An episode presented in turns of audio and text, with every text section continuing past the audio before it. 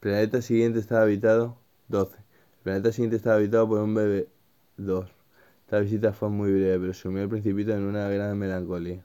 ¿Qué haces ahí? Preguntó el bebedor, a quien encontró instalado en silencio ante una colección de botellas vacías y una colección de botellas llenas. Bebo, respondió el bebedor con aire lúgubre. ¿Por qué bebes? preguntóle el principito. Para olvidar, respondió el bebedor.